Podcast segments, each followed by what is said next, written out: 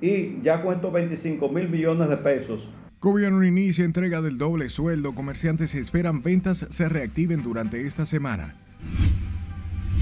Nunca daremos, daremos nuestros brazos a torcer. Policía arranca operativo Navidad para garantizar seguridad durante las fiestas de Nochebuena y fin de año. Vamos a entregarlos a los que lo necesitan. Presidente anuncia entrega de bono navideño para beneficiar a más de 2 millones de personas. Hombre mata a expareja en San Francisco de Macorís pese a tener una orden de alejamiento. Una gran pérdida en términos personales. Restos del expresidente del Senado, Amable Aristi, serán sepultados la tarde de este martes. Hay mucha dosis pendiente. Piden a la población acudir a centros de vacunación a aplicarse las vacunas contra la COVID-19 representa el 98% del tejido empresarial, empresarial dominicano. Y ministro de Presidencia destaca importancia de las MIPIMES en el desarrollo de la economía.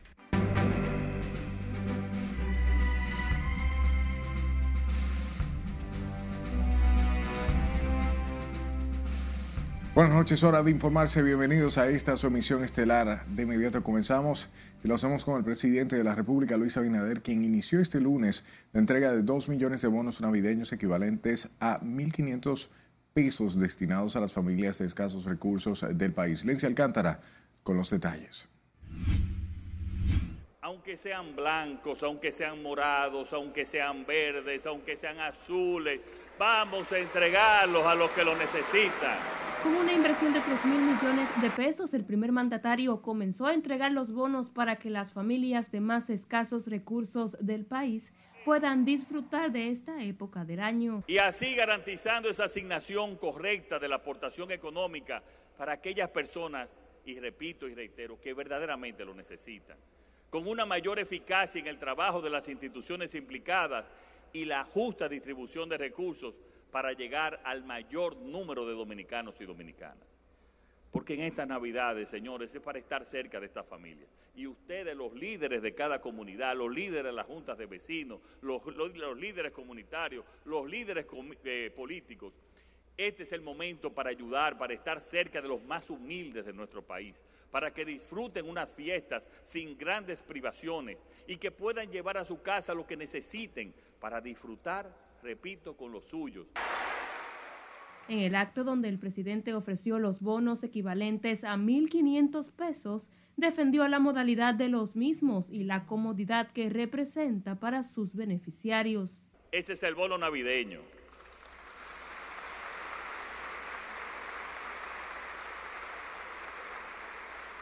Y no estamos en contra de las funditas, pero esto es más digno esto es más digno.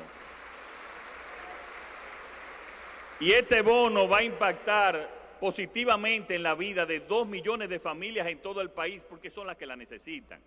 Esto que garantizará que las navidades llegarán a esas familias de escasos recursos que dispondrán de esta pequeña pero necesaria y gran aportación para ellos, con lo que podrán cubrir necesidades básicas para disfrutar en familia de esta fiesta. Presidente Constitución. Los usuarios podrán utilizarlos en establecimientos de alimentación, almacenes y supermercados. La entrega de los bonos navideños se hace por segundo año consecutivo y fue realizada en el Club Mauricio Báez, lugar donde el jefe de Estado también aprovechó para almorzar con los comunitarios de la zona.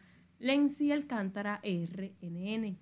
El gobierno dominicano inicia este lunes el pago de la regalía pascual o sueldo número 13 que de acuerdo con el presidente de la Federación Dominicana de Comerciantes, Iván García, tendrá un importante aporte en la dinamización de la economía del país.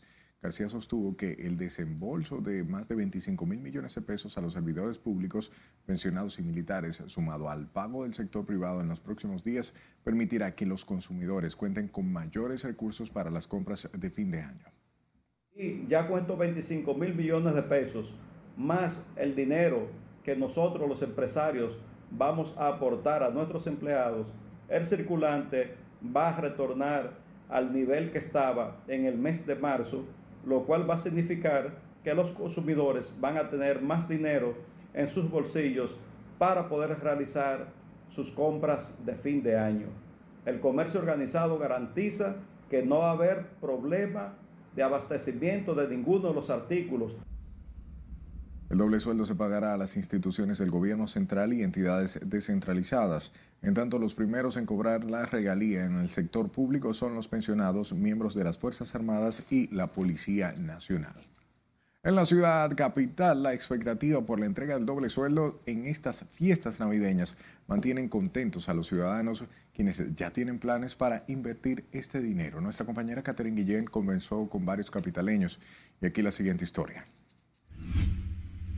y la, y la cenita de Navidad, uva, manzana, de todo. Comprar ropa, preparar la cena de Navidad y resolver problemas son algunos de los planes que desde ya muchos ciudadanos tienen para cuando reciban el sueldo 13 en este mes de diciembre. Utilizarlo para la comida en mi casa y para los gastos personales bueno, yo como empleada, uno mayormente se pasa el año entero haciendo idea de que le llegue a uno ese doble sueldo para comprar la ropa, los reyes y no de shopping para las tiendas. Y es que ya hoy el gobierno inició el pago de esta regalía pascual a los empleados públicos y se espera que durante los próximos 10 días las empresas privadas cumplan con este salario establecido por la ley. Oh, oh, para mis hijos, porque lo mío todo es para mis hijos. ¿Qué planes tú tienes? Cuéntame, detállame un poco más. ¿Qué planes tú tienes? ¿Qué planes yo tengo? A comprarle su ropa de una vez. No, es comprarle los medicamentos a mis padres, ya que tengo a mi mamá en cama. Mi papá también tiene tres trombosis. Y nada, eh, lo que tenga que guardar para mis hijos, para lo que sea, lo necesario. No se puede malgastar el dinero, las cosas están muy caras. Asimismo, el presidente del Consejo Nacional de Comerciantes y Empresarios de la República Dominicana dijo que los comerciantes tienen sus esperanzas puestas para estas fechas navideñas debido al aumento del flujo de divisas y el poder adquisitivo de la población.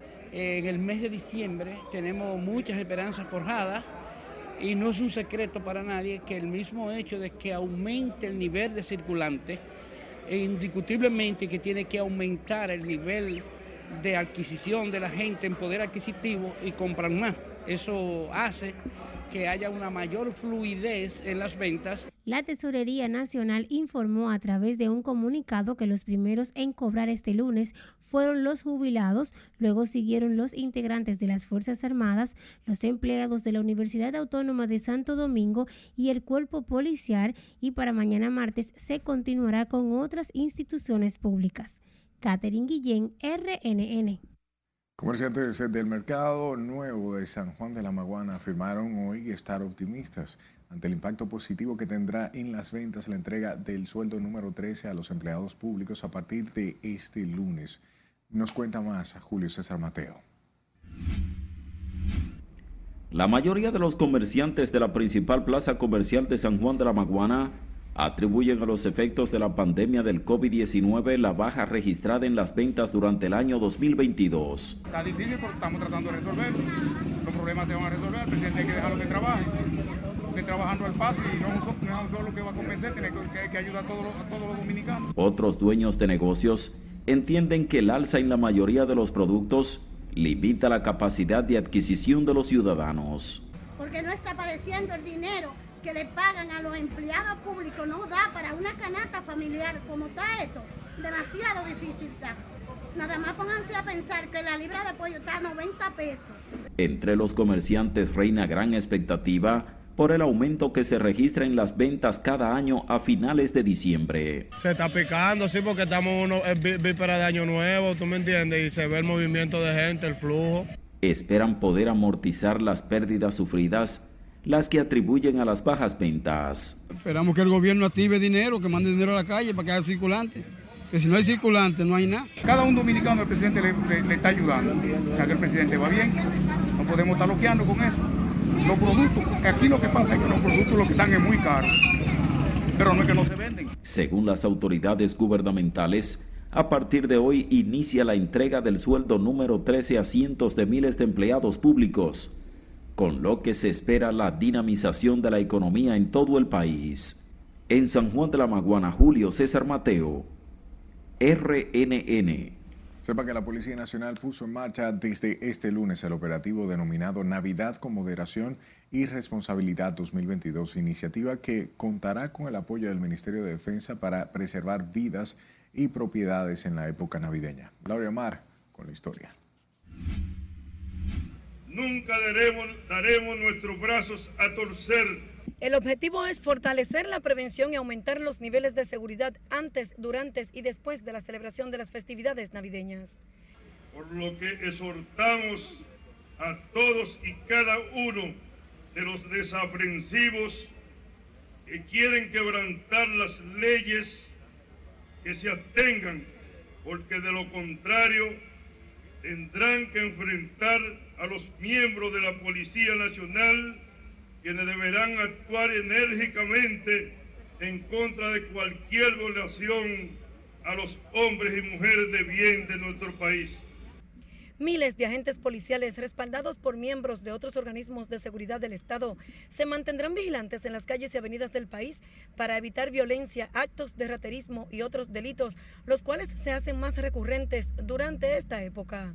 Ustedes, agentes de ustedes, miembros de los organismos castrense que vienen en apoyo para la seguridad ciudadana, tienen que mantener su ojo visor abierto para garantizar lo que ya nuestro director ha dicho.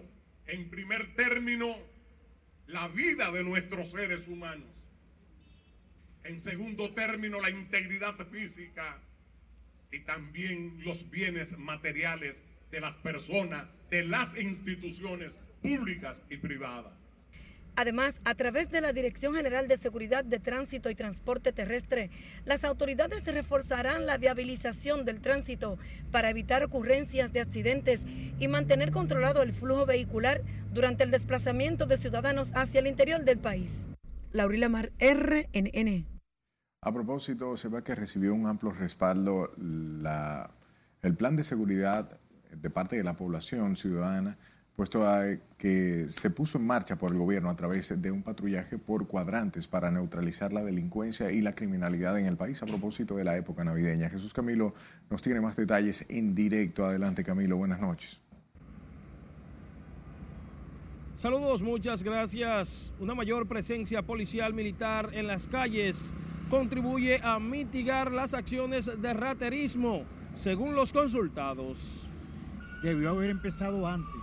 Amplios sectores de la población dominicana manifestaron su respaldo a la estrategia preventiva implementada por las autoridades en el incremento del patrullaje policíaco militar por cuadrante para contrarrestar la delincuencia. Afirman que la alternativa de combate al flagelo contribuye a neutralizar el raterismo y otras acciones delictivas. que queremos que, que haya policía en la calle, a ver si frena la delincuencia, que los hombres, los hombres de trabajo no podemos salir a trabajar de madrugada, así como yo que vivo en Jaina y trabajo aquí. Y a las 5 de la mañana cuando yo voy a soltar, que yo estoy en la calle. Hay mucha inseguridad y mucho problema en la calle, uno no puede sacar nada ni puede dar con nada. No podemos seguir a un país donde hay inseguridad y uno se siente mal. Que le den a ella duro a estos delincuentes y le meten presos que no salgan más. El senador oficialista Alexis Victoria afirma que el patrullaje por cuadrante es el aliciente más efectivo contrarrestar los hechos violentos que respaldan otros ciudadanos. La vigilancia y la prevención es, lo que evita eh, eh, el, raterismo y, la delincuencia en sí. Ya se ha dado una dura respuesta, ya ha bajado inclusive la, tendencia que había de, atraco. Aunque no podrán frenarla por completo, pero tratar de controlarla. Eso es muy bueno, muy positivo, porque incluso yo oigo noticias todos los días, me doy cuenta de que la delincuencia tiene un freno.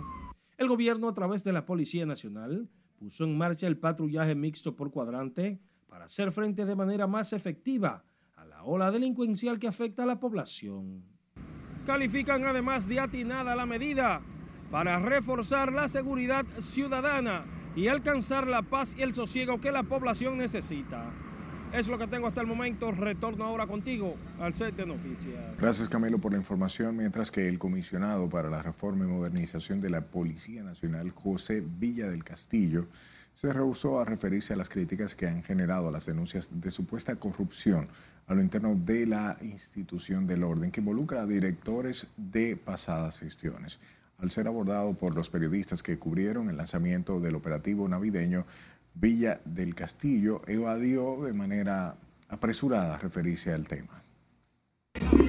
Don Pepe, muchas críticas de los ex generales, ex directores de la policía, lo emplazan a dar pruebas de las acusaciones. Estamos trabajando.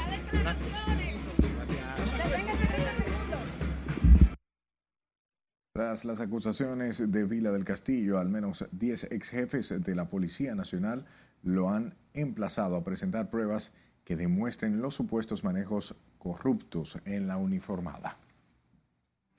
Recuerde que puede mantenerse informado a través de nuestra página web rnn.com.do, al igual que la red de su preferencia. Solo busque nuestro usuario arroba noticias rnn. Sus denuncias a este número de WhatsApp 849-268-5705 y escúchenos en podcast. Estamos en Spotify, Apple Podcasts y Google Podcasts como Noticias RNN.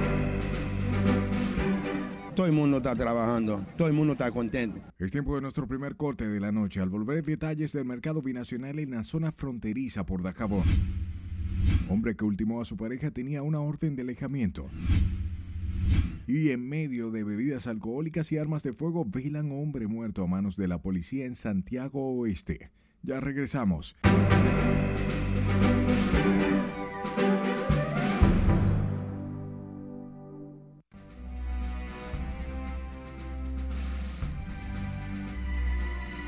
Un deslizamiento de tierra en Colombia ha dejado al menos 34 personas muertas, entre ellos 8 menores de edad. Conoceremos los detalles de este lamentable suceso en el resumen internacional con nuestra compañera Catherine Guillén. Adelante, buenas noches. Así es, muy buenas noches.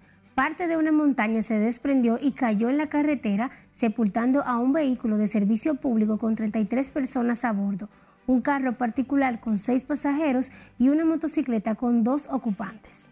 Al menos 34 personas han muerto como consecuencia de un alud de tierra en el municipio de Pueblo Rico, en Risaralda, en el oeste de Colombia. Las labores de rescate continúan y las autoridades locales ya han avanzado que las cifras de víctimas mortales podrían aumentar en las últimas horas, ya que se desconoce el paradero de muchos de las personas que viajaban en un autobús que quedó sepultado por este deslizamiento. Un menor español de 15 años falleció y un joven dominicano de 21 años resultó herido en Madrid en un suceso que las autoridades investigan como un posible ajuste de cuentas entre bandas latinas. El suceso ocurrió anoche en un parque de la capital de España cuando fue asesinado a tiros el menor que supuestamente pertenecía a la banda de los Trinitarios y estaba marcado por un presunto miembro de los Dominican Don't Play. Cinco miembros de los sures de la pandilla Los Trinitarios se declararon culpables de homicidio involuntario en primer grado por el brutal asesinato del adolescente dominicano Lesandro Junior Guzmán Félix, ocurrido el 20 de junio de 2018 en una bodega de dicho condado. Los cinco acusados son Ronaldo Breña, Luis Cabrera Santos, de 29 años, Gabriel Ramírez Concepción, de 30 años, y Danilo Payams Pacheco, de 26, que se declararon culpables ante el juez de la Corte Suprema en el Bronx. Una inundación repentina arrasó con miembros de la congregación de una iglesia junto al río Husek en Johannesburgo, en Sudáfrica, dejando al menos 14 muertos. Las autoridades confirmaron que los cuerpos de rescates buscan al menos a tres personas que continúan desaparecidas. Un incendio forestal que se desató durante el último fin de semana ha dejado hasta el momento al menos tres personas muertas y otras tres heridas de gravedad en la región de Ayacucho, en el sur de Perú. El gobernador regional de Ayacucho, Carlos Rúa, confirmó que el fuego causó las víctimas mortales y pidió al gobierno central que se traslade a los heridos de gravedad a hospitales de Lima. Y finalizamos este recorrido internacional con el hombre que robó dos perros de Lady Gaga tras disparar a su paseador y fue sentenciado este lunes a 21 años de prisión al cerrar un acuerdo de culpabilidad con la fiscalía. Según explicaron las autoridades, James Howard Jackson disparó en febrero de 2021 al paseador Ryan Fisher mientras caminaba por las calles de Hollywood para robar los dos bulldogs franceses sin saber que pertenecían a la cantante. Aunque Jackson se declaró inocente de un cargo de intento de asesinato, admitió la acusación de infligir grandes lesiones corporales contra el paseador. Hasta aquí las noticias internacionales de esta noche. Paso contigo. Gracias, Catherine, por las informaciones.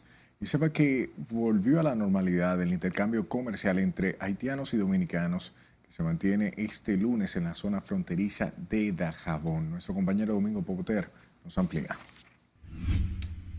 Ya todo el mundo está trabajando, todo el mundo está contento. La economía en la zona fronteriza por Dajabón se ha incrementado en los últimos días debido al retorno a la normalidad en la zona.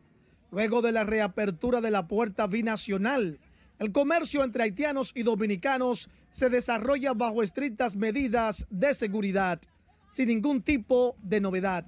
El flujo de haitianos se va se va componiendo. Tú sabes que lamentablemente de haber estado una semana eh, con estos conflictos, pero ya los clientes están viniendo. Se recuerda que la realización de estos intercambios se había visto afectado debido a las manifestaciones de grupos de haitianos en contra de las deportaciones que realiza el gobierno dominicano contra extranjeros ilegales. Los fronterizos valoran el clima de paz y armonía en el cual se desarrolla dicho mercado entre ambos pueblos. En Dajabón, provincia fronteriza, Domingo Popoter, RNN. A propósito del tema, la dirección ejecutiva del Partido Revolucionario Moderno respaldó este lunes la posición del presidente Luis Abinader para hacer cumplir las políticas migratorias del país pese a las críticas de organismos internacionales. En rueda de prensa, el vicepresidente y director ejecutivo del PRM, así como el doctor Jesús Ferris Iglesias, miembro de la organización, expresaron que si otras naciones se hubieran limitado a extender una mano solidaria a Haití, como lo ha hecho República Dominicana, esa nación no estaría atravesando por la profunda crisis que afecta a su población.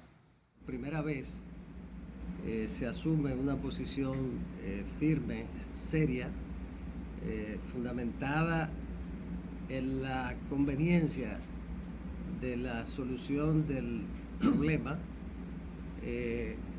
más allá de los temas de carácter electorales, populistas, sino asumido en función del interés del Estado dominicano. Saluda y apoya el incesante y solidario llamado que como quien, dama en el, quien clama en el desierto, realiza cada día nuestro presidente a la comunidad internacional a fin de que contribuyan con el auxilio del sufrido pueblo vecino. El PRM enfatizó que la República Dominicana desarrolla sus políticas migratorias siempre dentro del marco del respeto a los derechos humanos con la repatriación de extranjeros que se encuentra en situación de irregularidad. Por otro lado, el presidente del Tribunal Superior Electoral advierte al Congreso Nacional que sería un riesgo impredecible ir a las elecciones venideras sin las leyes comiciales pendientes de su aprobación. Nelson Mateo, con más. Eso es imposible. El, el escenario que viene es eh, indescifrable. El titular del TCE, Ignacio Camacho, se sumó a las voces que, como el presidente de la Junta, están pidiendo al Congreso que apruebe las modificaciones a los códigos electorales. Camacho dejó claro que las elecciones de febrero y mayo del 2024 serán complejas y de pronósticos reservados si se administran con las viejas normativas. Eh, es correcto la afirmación que hace el magistrado eh, Román nosotros somos partidarios, y así lo hemos dicho en más de una ocasión, de que esas leyes no son las idóneas para enfrentar el proceso eleccionario venidero llamó a los líderes políticos y congresistas a que se pongan de acuerdo y le den al país una nueva normativa que permita a la Junta Central Electoral desarrollar unos comicios exitosos. Nosotros hemos insistido y hemos motivado a nivel de legisladores de que presten atención a los reclamos que hace la Junta Central Electoral y la mayoría de los sectores sensatos eh, que opinan y hacen eh, énfasis en el sistema de partido dominicano. Recordó que en el 2024 estarán en juego más de 4.000 candidaturas congresionales, municipales y la presidencia de la República bajo un complejo sistema de doble vuelta y elecciones separadas. ¿Qué, es lo que ustedes buscan con esas leyes? ¿Qué tipo de, de? Adecuar, adecuar el sistema, porque recuérdese que esas leyes fueron aprobadas apenas un año antes de un proceso eleccionario para regir ese proceso. Fíjense que durante ese proceso muchas de las disposiciones de la ley no pudieron ser aplicadas por la premura que hubo. Entonces, con tiempo la Junta ha comenzado a motivar a los sectores que hacen opinión de que esas leyes hay que adecuarlas. El presidente del Tribunal Superior Electoral, Ignacio Camacho, afirmó que tanto las leyes como los recursos son la base para el éxito de todo proyecto, incluyendo el montaje de las elecciones. Nelson Mateo, RNN. Cambiamos el tema. Un hombre que tenía una orden de alejamiento mató de un disparo a su expareja y posteriormente se quitó la vida en San Francisco de Macorís. El homicida es Herminio Antonio Ten Bretón, de 55 años, quien llegó a la vivienda y disparó contra Davenji Salomón Capellán, de 35 años, con quien había procreado tres hijos. De acuerdo a las informaciones, Capellán se había separado de su agresor porque era demasiado celoso, por lo que le impuso una orden de alejamiento. Pasemos a la ciudad Corazón, donde fue ultimado a tiros un supuesto delincuente en la parte oeste de la ciudad, en la zona de Cienfuegos, elevándose a, los, a tres muertos en la ciudad Corazón. Junior Marte nos cuenta.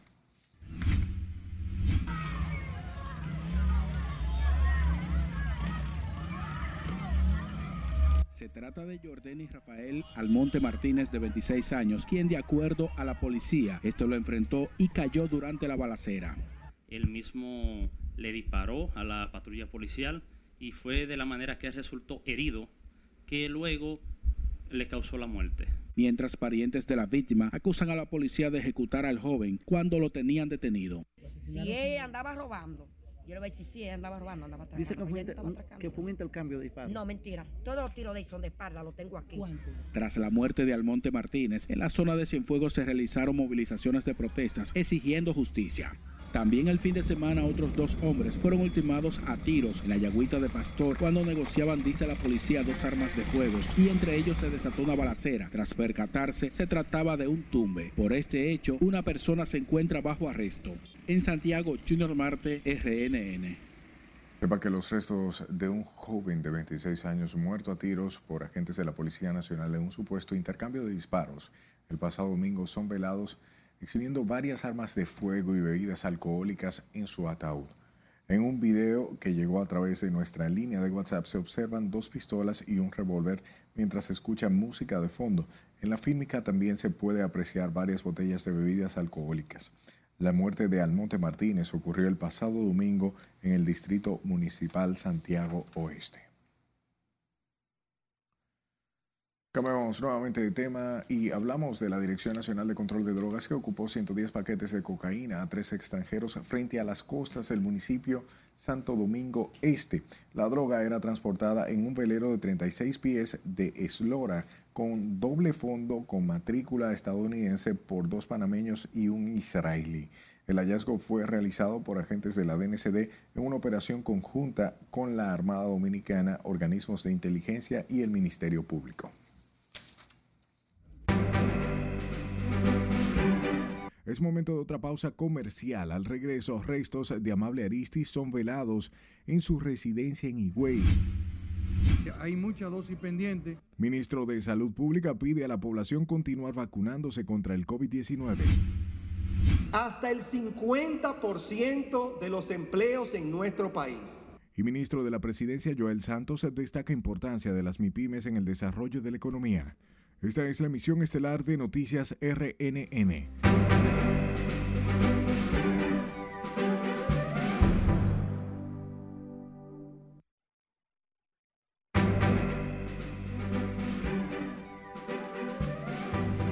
Gracias por su tiempo. La muerte repentina del exsecretario general de la Liga Municipal Dominicana, Amable Aristi Castro, ha consternado no solo a sus parientes y amigos, también a los senadores de todos los partidos con quienes compartió Curul, el cacique de Higüey, como parte de la dilatada vida política y servidor de la administración pública. Con más, Nelson Mateo.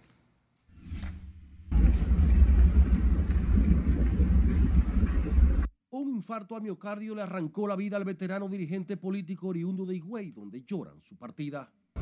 Acaba de fallecer, según informaciones, el ex senador de la provincia de Altagracia, don Amable Aristi Castro. En el Senado, donde ocupó su última función en el Estado como senador por Altagracia durante el periodo 2016-2020, la pena es la misma.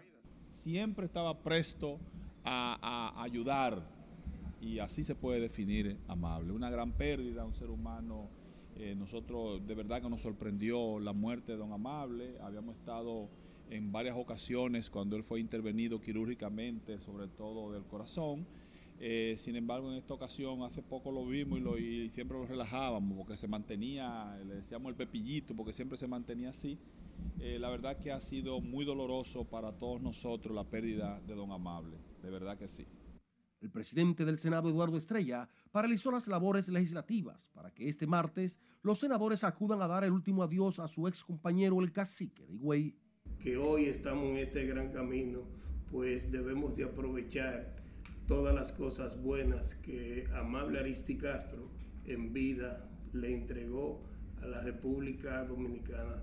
Pasa su resto y la familia que sepan que no están solas que aquí hay 32 senadores que le ha dolido mucho la pérdida de Amable Aristi Castro.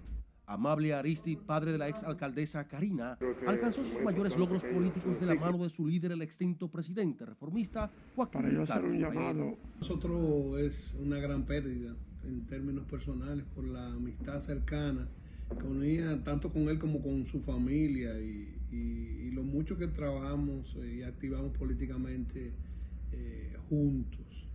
Eh, aunque desde hace un tiempo él padecía algunos, tenía algunos padecimientos de salud, nunca esperamos que eh, ese 4 de diciembre se, se, nos llevara a este gran activo de la política dominicana. Yo creo que la clase política está enlutecida.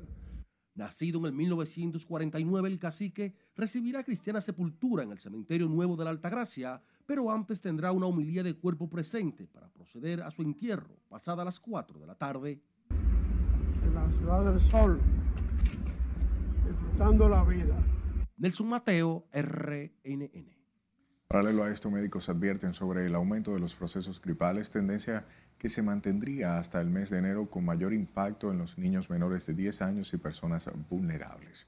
Silesia Aquino estuvo en el Hospital Infantil Robert Rick Cabral y aquí su historia. Eh, va a haber un incremento, obviamente la gente tiene que cuidarse. Decenas de personas acuden al Hospital Infantil Robert Rick Cabral afectados por algún proceso gripal. El infectólogo y director del Centro de Salud para Niños, Clemente Terrero, explica que entre los virus que están generando más emergencia en los menores están la gripe y el COVID-19. Lo de la gripe es que presenta muchas manifestaciones respiratorias, fiebre, malestar general, falta de apetito, tos, secreción nasal y el dengue produce fiebre, pero con malestar general, con poca tos o sin tos. Esa es la diferencia entre una enfermedad y la otra. El especialista resalta que el COVID no representa gran peligro para personas que no tengan enfermedades base, no así para pacientes vulnerables. O siguen estando dentro de los grupos de riesgo las personas que padecen enfermedades de base, los obesos, los hipertensos, los que tienen enfermedades eh, pulmonares crónicas, los diabéticos, eh, son los grupos de mayor riesgo. Las madres están inquietas por los procesos gripales y el dengue. Por este último, solo en el Robert Rick Cabral, este año han atendido más de 600 niños. Tener medida la tengo, pero de que le vaya a dar la gripe, imagínese. Cuando ellos solo le vaya a pasar, no sé. Le va a dar porque le tenga que dar, pero lo cuido, eso sí, lo cuido. La tos, tienen una tos y siempre que, que le duele en el pecho con la gripe. Allá mismo en mi casa hay dos cogidas con la gripe. En el país los casos de dengue también ascienden a 8.600 y los decesos a 42. Sila Aquino, RNN. Y el presidente del Colegio Médico advirtió que profundizarán la lucha en contra de las administradoras de riesgos de salud y fondos de pensiones, ya que hasta el momento, pese a las presentaciones, no han llegado a ningún tipo de acuerdo. El doctor Senen Cava avanzó que pese a las festividades de fin de año, seguirán las manifestaciones para lograr mejorar en los beneficios que reciben las ARS y AFP. Enero viene duro y curvero. Yo no quisiera pensar que esta gente está jugando al desgaste. Porque parece que se le olvida que esta institución tiene 132 años de lucha. Con, un acervo, con una dilatada historia de éxitos, de lucha, de lucha. El Colegio Médico ha sido de las pocas instituciones que ha tenido hasta seis meses luchando el Colegio Médico junto a decenas de organizaciones han realizado varias marchas, paros y suspensión de servicios de determinadas ARS. Mañana el gremio médico anunciará nuevos métodos de protesta en contra de las ARS y AFPs. Sepa que la República Dominicana suma otros 239 nuevos contagios de la COVID-19 que fueron detectados tras realizar 2.515 muestras en las últimas 24 horas. Según el boletín 991 emitido por el Organismo de Salud para el día de hoy, el país ahora tiene 1.948 casos activos, mientras la positividad diaria se eleva a 22.48% y la ocupación hospitalaria ascendió a 2.02%. De acuerdo a este informe oficial, el país debe estar atento debido al repunte que presenta el virus en las últimas semanas. Sin embargo, no se han notificado nuevos decesos por COVID en las últimas 24 horas, por lo que el total de defunciones se mantiene en 4.384 y la letalidad continúa en 0.67%. Mientras que el ministro de Salud Pública, doctor Daniel Rivera, instó a la población dominicana a continuar el esquema de vacunación a fin de seguir mitigando la positividad de la COVID-19, la variante del Omicron y otras enfermedades estacionales que afectan a la población. Indicó que disponen 7 millones de unidades de dosis para seguir inoculando y cuentan con medicamentos de alto costo para atender la demanda, mientras que el director de Promesecal aseguró que a través de la farmacia del pueblo están ampliando el programa a las comunidades más vulnerables. Hay mucha dosis pendiente. Los casos que hemos tenido son pacientes, en primer lugar, de 80 años, 70 años, son aquellos pacientes que todavía sin vacunar hay de esa edad. Y nosotros lo que quisiéramos, como ustedes saben muy bien como prensa, nunca hemos cerrado los puestos, tenemos la vacuna suficiente, tenemos los medicamentos y lo que nosotros queríamos es que la gente, por favor, siga vacunándose. En este último tramo, ya el último mes del año 2022, estamos concentrados en el abastecimiento de los hospitales públicos, unidad de atención primaria y en toda la red de farmacias del pueblo. Podemos decir de manera satisfactoria que ya hemos avanzado bastante en el tema del abastecimiento y que hemos podido cumplir con las metas planteadas en este año 2022. Ofrecieron las declaraciones durante el acto de reconocimiento a la vicepresidenta Raquel Peña por la Asociación Dominicana de Industrias Farmacéuticas por su eficiente labor de atender la emergencia sanitaria del COVID a través del Gabinete de Salud, donde estuvo representada por el Ministerio de Salud. Por otro lado, el Ministerio de Industria y Comercio anunció hoy el desarrollo de la Semana MIPIMES 2023, el evento empresarial y de emprendimiento que busca impulsar el acceso a mercados de las micro, pequeñas y medianas empresas. El ministro de Industria y Comercio, Ito Bisonó, dijo que este sector representa el 80% del mercado laboral en el país por lo que su impulso es considerado prioridad para el gobierno. ¿Qué, es una pequeña, mediana empresa? Son 50 empleados. La mayoría de, los negocios aquí, que son salones, que tiene que ver con una repostería, que tiene que ver eh, con cualquier industria, están registradas como MIPYME.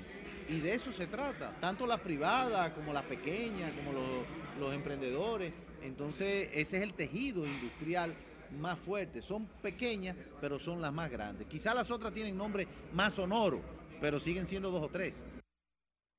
Durante esta semana, que se desarrollará en junio de 2023, se estarán realizando diferentes actividades simultáneas en coordinación con diversas instituciones del sector privado como son desayunos y almuerzos ejecutivos, rueda de negocios, exposición de stand, charlas y conferencias y un mercadito artesanal con los productos de emprendedores artesanos. Por otro lado, el ministro de la Presidencia, Joel Santos Echavarría, afirmó hoy que el sector de las micro, pequeñas y medianas empresas, MIPIMES, son determinantes para la economía, no solo por la fuente de ingresos y por los miles de empleos que genera, sino también por el inmenso potencial que tiene para dinamizar la economía dominicana. Con más, Juan Francisco Herrera. Son responsables de más de 600 mil empleos formales Nacional. Al encabezar los premios del Banco Centroamericano de Integración Económica Solidarios a la Microempresa 2022 que el ministro de la Presidencia, Joel Santos, destacó el impacto que representan las pymes para el dinamismo de la economía. Resaltó el aporte económico, tomando en cuenta el Producto Interno Bruto para la República Dominicana. Que esta realidad representa el 98% del tejido empresarial, dominicano, llegando a generar hasta el 50% de los empleos en nuestro país, con un aporte directo a la economía de aproximadamente el 38% del Producto Interno Bruto. Pero en términos de empleos, también las pequeñas empresas juegan un puesto importante de esta manera conseguimos estimular la generación de microempresas mediante el reconocimiento público a los empresarios y empresarias del sector y estimular su creatividad que puedan resultar en iniciativas innovadoras. El ministro de la Presidencia, Joel Santos, representó al presidente Luis Abinader en la entrega de los premios solidarios que este año recayó en 19 emprendedores de distintos sectores del país. Esta iniciativa que resalta el impacto del emprendimiento y las microfinanzas en los procesos de inclusión financiera de personas vulnerables. Juan Francisco Herrera, RNN. Y en Santiago, el ministro de Turismo David Collado destacó los aportes de la ciudad al sector. Dijo que existen los recursos para continuar desarrollándose. Collado tras encabezar un acuerdo interinstitucional con el Cluster Santiago Destino Turístico, Asociación de Hoteles, Expo Turismo, así como el Centro Cultural E. León Jiménez. Decir que el turismo en Santiago ya es y sigue siendo una realidad en crecimiento. De los más de 800 mil extranjeros que han llegado al mes de octubre a Santiago, tenemos que 270 mil son extranjeros que vienen directamente a Santiago. El resto es el turismo étnico, que Santiago es uno de los destinos más fuertes, que es un turismo extremadamente importante. El ministro de Turismo destacó que en la ciudad se invertirán unos 250 millones de pesos. Cambiamos el tema. El director del Instituto Nacional de Recursos Hidráulicos INDRI defendió el presupuesto general del Estado del próximo año, alegando que ha sido elaborado en función de la crisis y los ingresos limitados con los que cuenta el gobierno. Sin embargo, garantizó que la partida condensada al INDRI permitirá hacer grandes obras el año entrante, incluyendo la terminación de la presa Monte Grande sobre el río Yaque del Sur considerable y también tiene, lo más importante que hay que destacar el presupuesto de nosotros, es que tiene el apoyo para terminar el proyecto de Monte Grande. Claro que sí, y también vamos a dar inicio a la licitación de las, son las obras complementarias, los canales, eh, la obra de toma, lo que tiene que ver con la línea de conducción eh, eh, de agua potable, igualmente lo que tiene que ver con la turbina de generación hidroeléctrica. La Cámara de Diputados tiene pautado para este martes conocer en segunda lectura el presupuesto del 2023 estimado en 1.2 billones de pesos, de los cuales 555 mil millones están destinados a gastos sociales. Para garantizar una vida digna a muchos de estos peloteros. Vamos a una última pausa. Al regreso, el presidente Luis Abinader participa en inauguración de oficinas del Sindicato de Peloteros de Grandes Ligas. Poder Ejecutivo designa nuevo intendente del mercado de valores. Y la dominicana Francina se corta el pelo durante transmisión en vivo. No le cambie.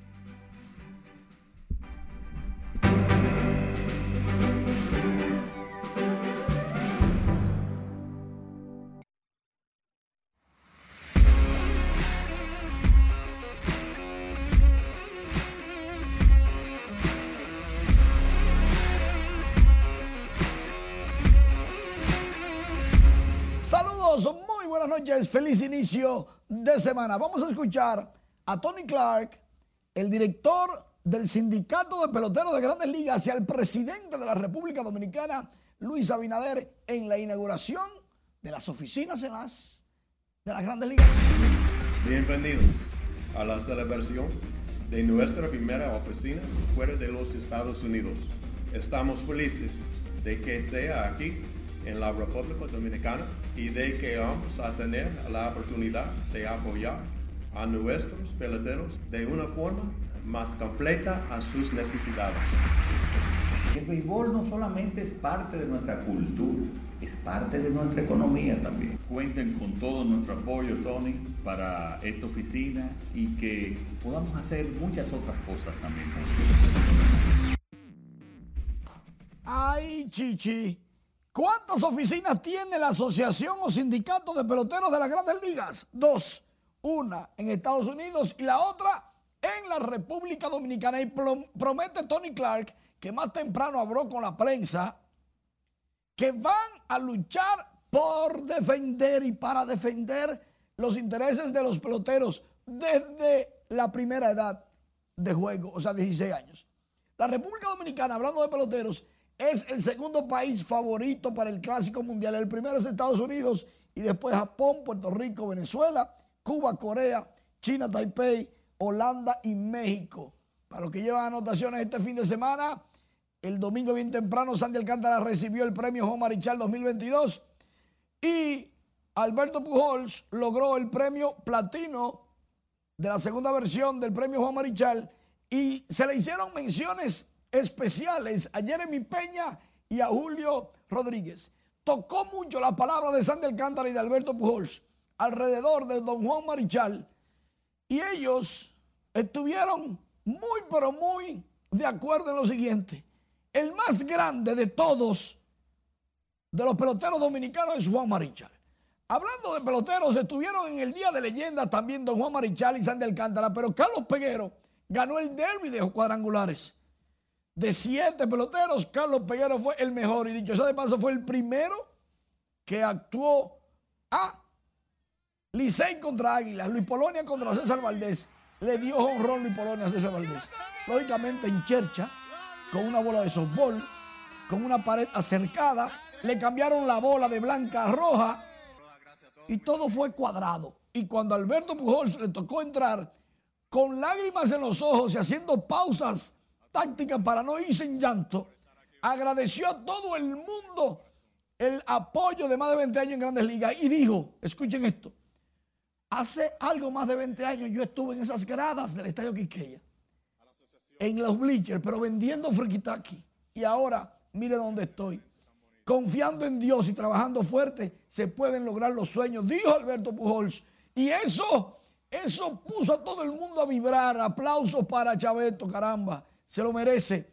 Mientras tanto, el premio Pelotero Estrella de la Semana, en su semana número 7, estuvo haciéndole un homenaje, medalla al mérito a Bolívar Valera.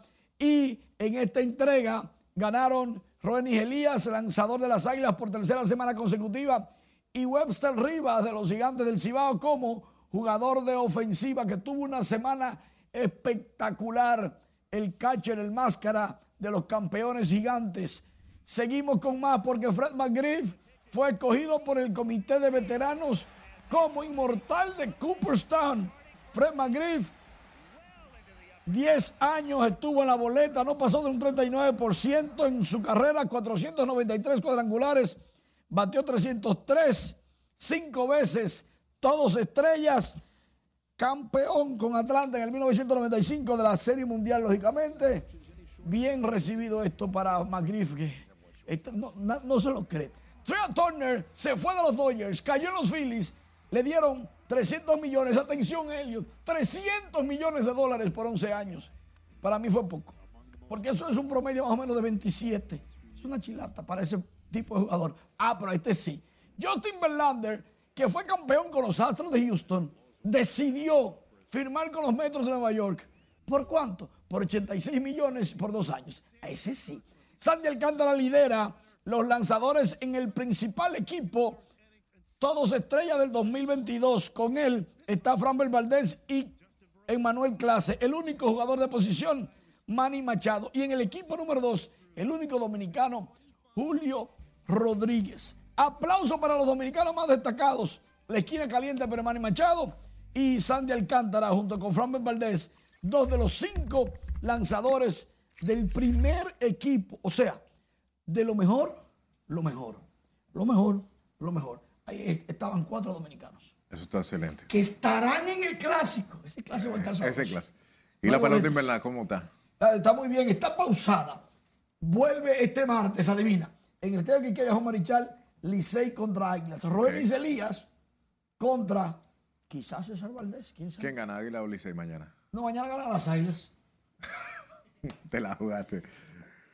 Nosotros continuamos con más información. El congestionamiento vehicular en las calles y avenidas del Gran Santo Domingo sigue afectando la fluidez del tráfico y la movilidad de ciudadanos que abogan por mecanismos que favorezcan la circulación de los conductores, mientras que dirigentes choferiles piden a la ciudadanía buscar rutas alternas, respetar las leyes de tránsito y utilizar las unidades de transporte público para ayudar a disminuir los tapones.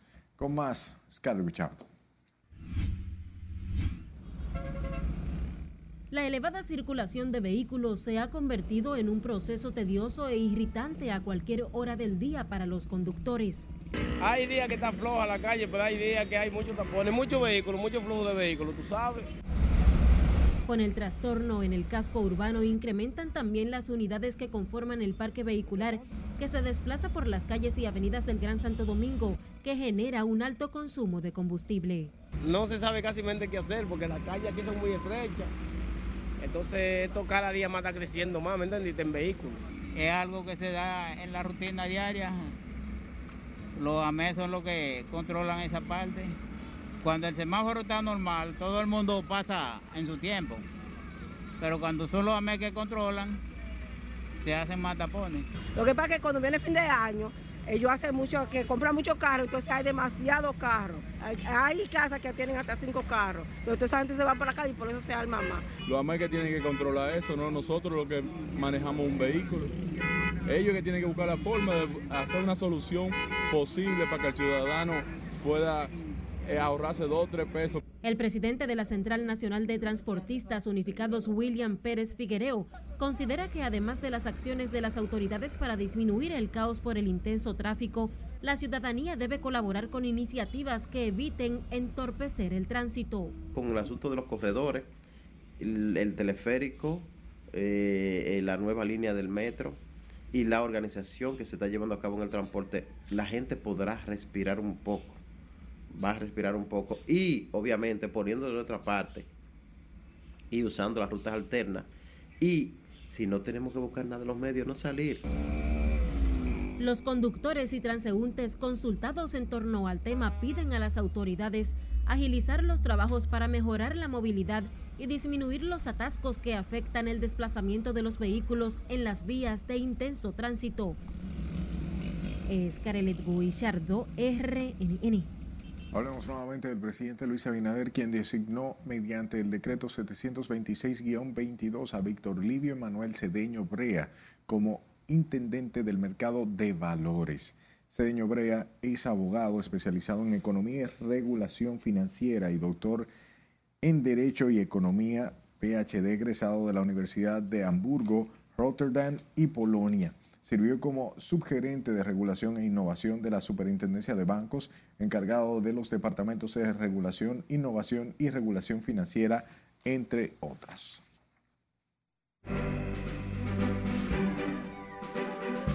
La cantautora Natalie Jacín estrena el audiovisual de su tema Quiero. Veamos los detalles de esta y otras informaciones del arte y el espectáculo con nuestra compañera Ivonne Núñez. Quiero El nuevo video musical Quiero de la dominicana Natalie Hassim es una pieza que según ella promete apoderarse una vez más de los suspiros de sus seguidores y apunta a convertirse en todo un estandarte para este género musical. Hassim explicó que en este video se buscó plasmar el sentir de su corazón donde van a encontrar mucha piel, mucho deseo y una danza sensual. Luego de que la firma de lujo española Valenciaga lanzara una polémica campaña que muestra a dos niñas posando con osos de peluche que parecen llevar arnés del grupo de prácticas eróticas que incluye bondage, disciplina, dominación, sumisión, sadismo, masoquismo, el director creativo de la marca finalmente se disculpó. En Instagram manifestó que era inapropiado que los niños promocionaran objetos que no tenían que ver nada con ellos, agregando que le gusta provocar un pensamiento a través de su trabajo, pero que nunca tendría la intención de hacer eso con un tema tan horrible de abuso infantil. La comunicadora dominicana Francisca se cortó el pelo en vivo en el programa de televisión Despierta América, decisión que tomó por un bienestar y llevar un importante mensaje. Necesito sacarlo por mi salud mental. Siempre hay cosas por sanar y lo más importante de la vida es entender eso, estar dispuesto a hacerlo. Entonces tomé una decisión, había comentado anteriormente la conductora. El hombre que robó dos perros de Lady Gaga tras disparar a su paseador fue sentenciado este lunes a 21 años de prisión al cerrar un acuerdo de culpabilidad con la fiscalía. Según explicaron las autoridades, James Howard Jackson disparó en febrero de 2021 al paseador Brian Fisher mientras caminaba por las calles de Hollywood para robar los dos bulldogs franceses sin saber que pertenecían a la cantante.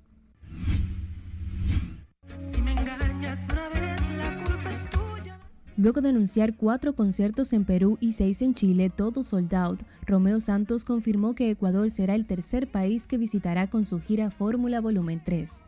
El rey de la bachata colgó en sus historias de Instagram un video donde se ve la bandera ecuatoriana sobre el Estadio Monumental Banco Pichincha y el Estadio Modelo Alberto Spencer, anunciando su agenda que desde ya cuenta con dos fechas para este país. Para RNN, Ivonne Núñez. Muchísimas gracias por su atención hasta este momento. Tenga feliz resto de la noche.